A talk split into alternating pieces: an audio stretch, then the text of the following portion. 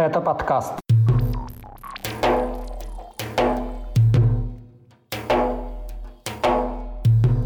Создание Комитета ингушской независимости, похищение жителей чеченского села Алхан-Кала, подготовка территориальной обороны на Кубани, побег от мобилизации из Кабардино-Балкарии в Южную Корею, лечение от бисексуальности в Дагестане. Об этом и не только в 114-м выпуске подкаста «Кавказ. Реалии» у микрофона Иван Мартыненко. Привет! Привет!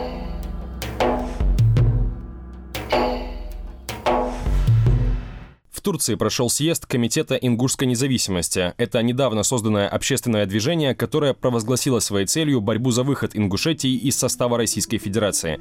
В самой России за призывы к отделению субъектов государства предусмотрена уголовная ответственность.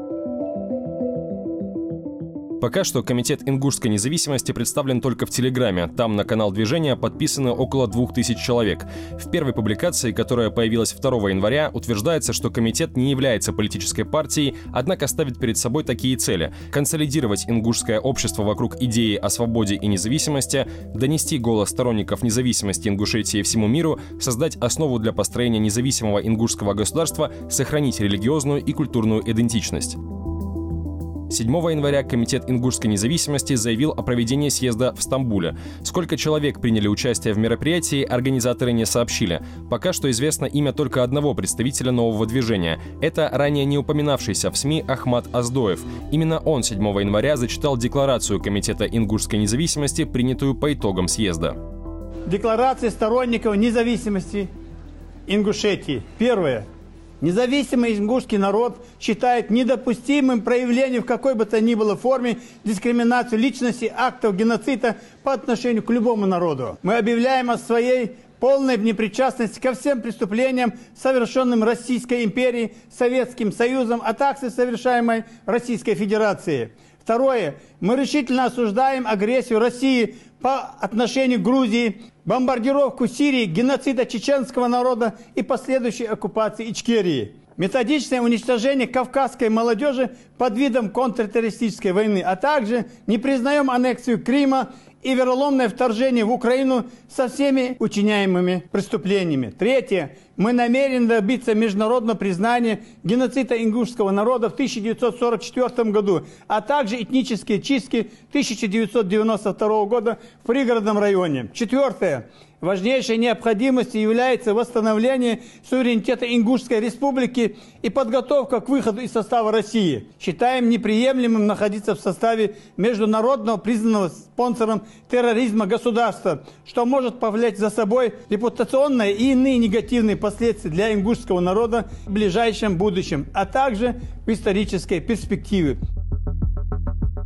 Власти Ингушетии и российские правоохранительные органы на заявление Комитета ингушской независимости пока не отреагировали. Создание движения прокомментировал депутат Верховной Рады Украины и представитель страны в парламентской ассамблее Совета Европы Алексей Гончаренко. «Ингушетия на пути к независимости. Очень важная история», написал он в своем телеграм-канале. После начала полномасштабного российского вторжения на территорию Украины в 2022 году о намерении бороться за независимость заявили представители уже нескольких республик Северного Кавказа. Политический толчок этому процессу дал Киев, когда в июне в Верховной Раде Украины по инициативе уже упомянутого депутата Гончаренко была создана межфракционная группа «За свободный Кавказ».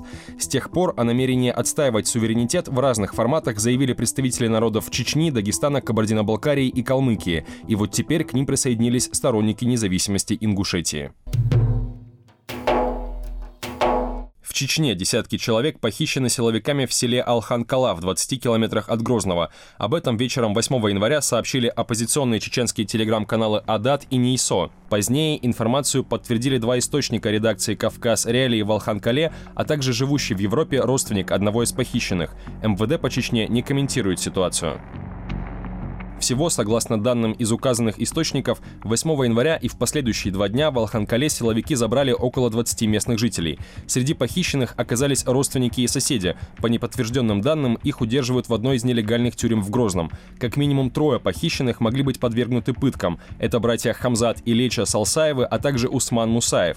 По одной из версий, мужчин задержали за критическое отношение к властям. Об этом сайту «Кавказ Реалии» заявил родственник Салсаевых. В МВД по Чечне не ответили на запросы о похищениях. В отделе полиции по Грозненскому району заявили, что не могут предоставить никакой информации. Российские правозащитники и журналисты неоднократно заявляли о существовании секретных тюрем в Чечне, где удерживают похищенных местных жителей. Глава республики Рамзан Кадыров отрицал эту информацию.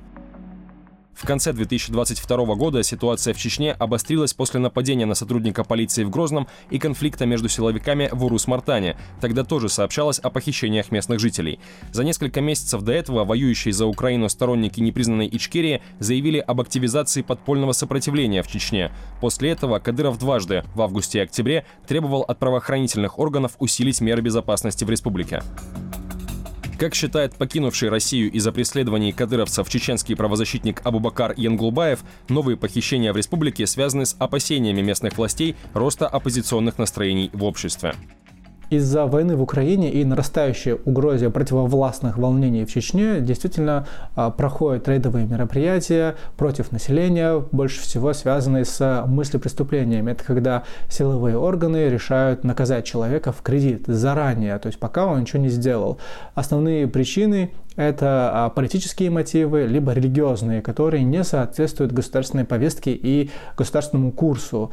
Сама по себе э, тенденция и э, преследовать людей, наказывать их и похищать, она идет по инерции с войны в Чечне, когда российская армия либо российские силовые структуры забирали людей, проводили их через фильтрационные лагеря. В те времена это было жестче, но сейчас это имеет такой умеренно гражданский характер, когда людей либо задерживают, либо похищают, зависит от процессуального оформления. И после этого э, решают э, представители правоохранительных органов, что делать с человеком и с его убеждениями. Глава северо-кавказского филиала команды против пыток Екатерина Ванслова, комментируя похищение в Алханкале, отметила, что методы запугивания населения Чечни работают, пока местные жители боятся обращаться к правозащитникам. На сегодня ни один из родственников по поводу недавних похищений в нашу организацию не обращался, однако периодически мы так или иначе из разных источников получаем схожую информацию о похищениях людей на территории Чечни. К сожалению, такую информацию не всегда удается проверить и тем более начать работу, а, так как для этого нужна воля родственников, которые зачастую просто боятся обращаться в правозащитные организации.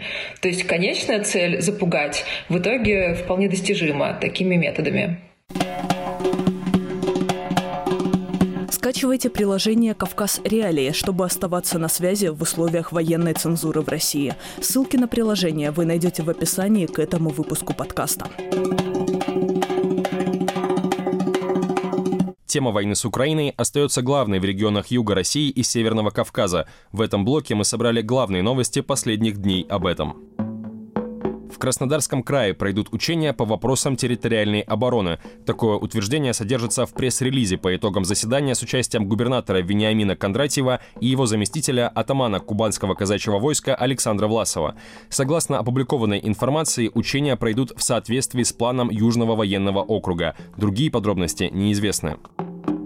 Тем временем активисты антивоенного комитета Кубани выпустили первую в регионе антивоенную газету. Она получила название «Сводка». Как утверждают в движении, первый тираж сам издата составил 10 тысяч экземпляров. Активисты распространяют газету в Краснодаре и Новороссийске. Есть также электронная версия.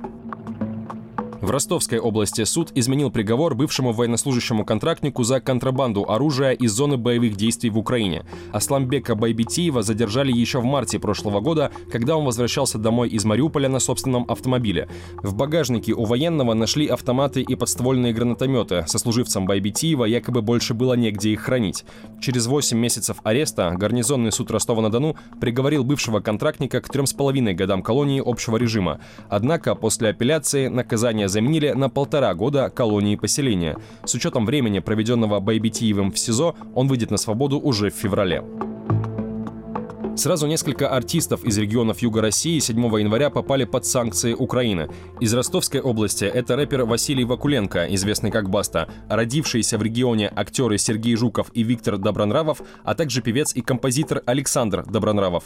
Среди известных в России уроженцев Краснодарского края под санкциями оказались актриса Анастасия Макеева, певец Александр Маршал и оперная певица Анна Нетребко. Также Украина ввела ограничения в отношении певицы из Волгограда Ирины Дубцовой и родившегося в Астрахани актера Дмитрия Дюжева.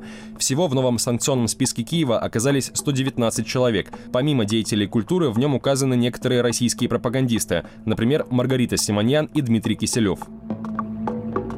9 января стала известна история бежавшего из России от мобилизации Джашара Хубиева из Кабардино-Балкарии. Он и еще несколько россиян пытаются получить убежище в Южной Корее и в ожидании решения вынуждены жить в нейтральной зоне аэропорта города Инчхон. Ожидается, что суд вынесет решение по их обращению в конце января. Еще одна громкая новость недели – назначение генерал-полковника Александра Лапина начальником главного штаба сухопутных войск армии России. До конца октября Лапин командовал группировкой российских войск «Центр» на войне против Украины. Но после оставления города Лимана генерал подвергся критике, в том числе со стороны главы Чечни Рамзана Кадырова и вскоре был снят с должности. Новое назначение Лапина глава Чечни не комментировал. Тем временем председатель парламента Чечни Магомед Даудов заявил, что в войне против Украины приняли участие более 20 тысяч бойцов из республики. Около 9 тысяч из них якобы до сих пор остаются в зоне боевых действий. Проверить эти данные невозможно. Ранее сайт «Кавказ Реалии» неоднократно сообщал о случаях принудительной отправки жителей Чечни на фронт. На неделе общее число убитых в Украине военных из регионов Юга России и Северного Кавказа достигло 2000. Это только те, чья гибель подтверждена. Из них почти 150 бойцов были родом из из Чечни.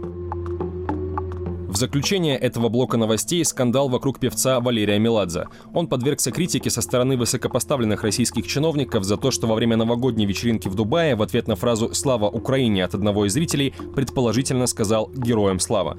Скандал с Меладзе прокомментировали в Министерстве культуры Чечни. В республике певец имеет звание народного артиста. Неназванный представитель министерства заявил, что Меладзе имеет право выступать против войны.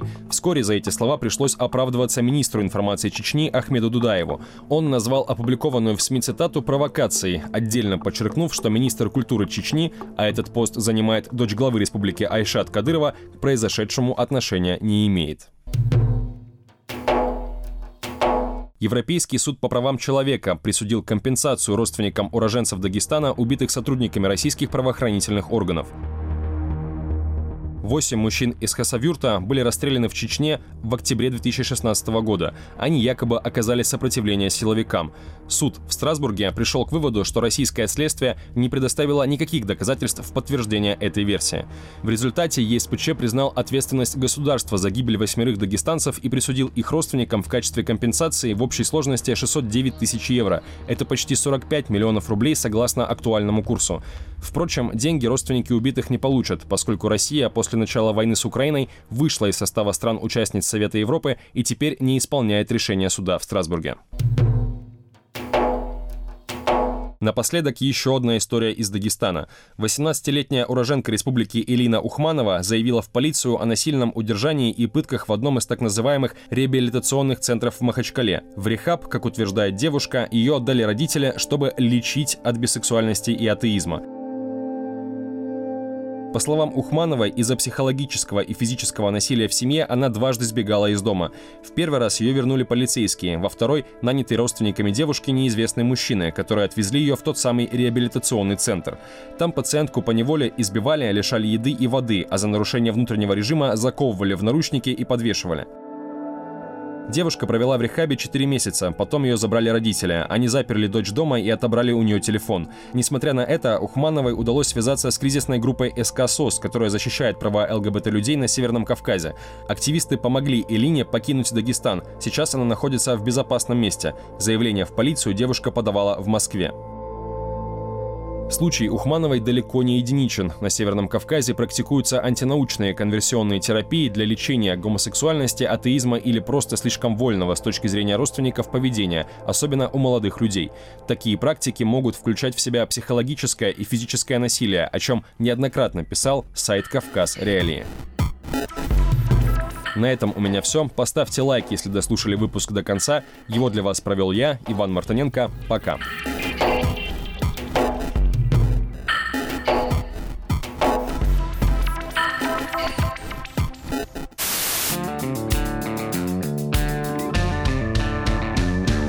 Студия подкастов «Радио Свобода». Человек имеет право. Время свободы. Американские вопросы. Кавказ подкаст. Атлас мира. Цитаты свободы. Скучно не будет. Слушай на всех подкаст-платформах. Просто надень наушники. Подкасты «Радио Свобода».